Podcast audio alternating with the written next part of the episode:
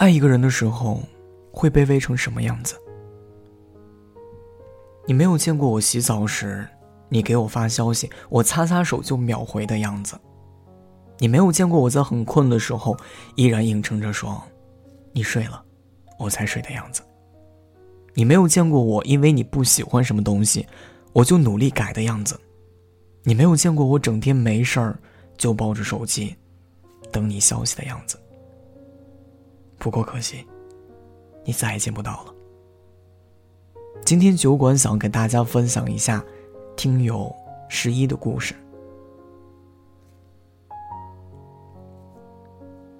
念安酒馆，你好，我是十一，一名在校的大学生。我们的故事开始于你，也是从你结束的。是你猝不及防的闯入了我的生活，然后又不打招呼的离开了。我们相遇的那天，其实很巧。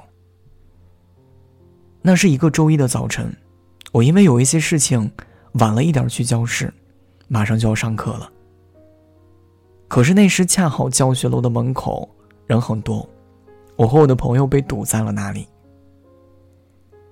时间很赶，我们两个又挤不进去，只能焦急的在门口等着。也许我看时间的动作被你看到了，你让那个男生给我和我的朋友两个人让路，让我们先进去。你帮我的忙还没来得及说谢谢，然后下课后，我们最后在电梯里遇到了。可能这就是缘分吧。再次见面的时候，你向我要了微信，自然而然的，我们也就成了好朋友。渐渐的熟人，我们终是有聊不完的话题。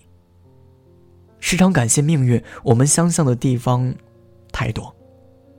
总以为我是遇到了另一个自己。你会跟我去分享上课路上的照片，万里晴空的操场，食堂旁舔爪子的小猫，上完最后一节课站在顶楼的落日的余晖最好看。你知道我喜欢张杰，于是经常唱一些杰哥的歌给我听。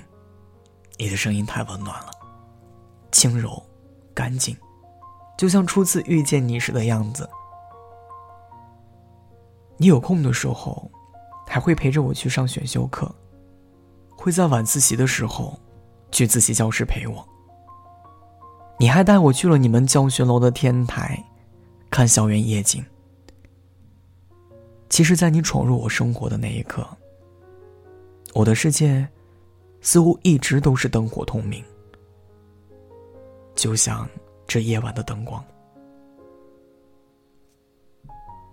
我们的关系好像就是从那个时候开始不一样了。那天晚上，你带我去了你们教学楼的天台，在那里，我们吹着晚风，看着夜景，分享今天上课时候的一些琐事。我们在那待了一个小时，你给我讲了好多你的过去。突然，你望着我，眸子里从未有过的深情。你问我喜欢什么样的男生，有没有谈恋爱的打算？那个时候的我对谈恋爱，似乎还是有那么一点排斥。但是你说，没事儿，等你什么时候想谈恋爱的时候就告诉我，我等你。好像就是从那个时候开始，我发现我对你的接近，并不反感，甚至慢慢的，我习惯了和你聊天，习惯了和你分享生活的琐碎，也习惯了你每天的消息，习惯了你出现在我的生活中，甚至对你产生了依赖。可以说我自己都很难相信，我会习惯我的生活里有你，因为以前的我。是很排斥那些想要靠近我的男生的。一旦他们对我过于热情，我就会慢慢的排斥、远离他们。但是你是个例外，我没有讨厌你的接近，甚至试着克服自己对谈恋爱的偏见。因为我把你的那句话当真了。因为我不想让你等太久。可是就在我以为一切进展都很顺利的时候，你悄无声息的离开了，连句再见都没有说，真可怕。一个人在期待未来，一个人早就计划好了离开。其实你也不算是突然离开吧，你也曾经给过我暗示，只是我在自欺欺人罢了。假期期间，我们有一个星期没有联系。后来你给我解释说，你和你的朋友打赌输了，被禁用了一个星期的微信。你只好用那个不常用的小号。你还抱怨，我为什么不问你，不加你的小号？可是你事先也没有告诉我呀。微信上的最后一句，还是我的消息。你都没敢回我，我怎么敢再打扰你？你没有见过我抱着手机等你消息的样子，你没有见过我在输入框输了几十几百字，又一个个删掉，又输了几个字。想一想，干脆手机关机了，因为我多害怕，那都是我自己自作多情。我多害怕，一条消息就会让你厌烦。对不起啊，我还是生平第一次遇到感情这么棘手的问题。我宁愿错过，也不愿主动，因为我怕是我自己自作多情。所以只要是你不回我消息，我就不会主动去联系你。后来我们的聊天慢慢变少了，回消息的速度也变慢了。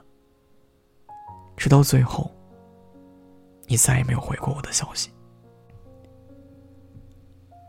其实你的离开我也有责任，毕竟你对我的好我没有给足回应，我没有给你你想要的安全感。不过，不管怎样，我还是很感谢你的出现，感谢那段时间你给我所带来的快乐。前段时间我又去了那个天台，只不过这次是我一个人看夜景，也只有我一个人吹晚风。这次之后，我们真的没有以后了，因为这些事情经历一次就够了。在你突然失联的这段时间里，你知道我是怎么过的吗？喜欢你这件事，到此为止。再见。十一的故事到这里就讲完了。老公想说，其实遇到这么温柔且爱你的男孩子，其实还是挺不容易的。因为这个世界上，哪有那么多的无话不谈，哪有那么多的一见如故？不过是因为喜欢你，所以跟你聊什么，都觉得感兴趣。你听的歌都能学会，一路微笑着朝向你，愿意默默的等你。可是有些缘分就是很不凑巧。他喜欢你的时候，你认识他；他等你的时候，你开始了解他。然后有一天，他有点累了，或许并不是不爱你了，而是等不住了。他转身的时候。你发现自己喜欢了，可这种喜欢，又有什么办法呢？只会剩下你自己一个人在原地兜兜转转，终究是等不来了。有些人注定只能陪你走一段，感情这种事情，总归是要一辈子的东西，一辈子相扶到老。又或者一辈子不见，错过了，真的就没有以后了。我就像一个哑巴一样，你翻译不了我的声响，怕你反过量，我举止要限量。你可以当我哑巴一样，你不会看见我的抵抗。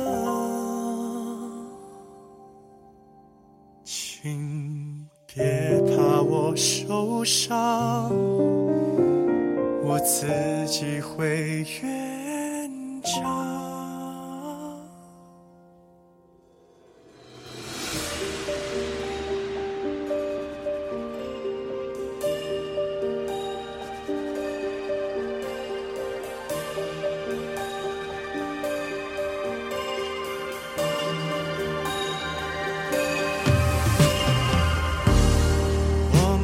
接受惩罚，有一个变成哑巴，越退让越不会表达。所有的安静都是人造的冷清，所有的杂音在安慰后平静。我不需要证明。我不需要声音，我就像一个哑巴一样，你翻译不了我的声响。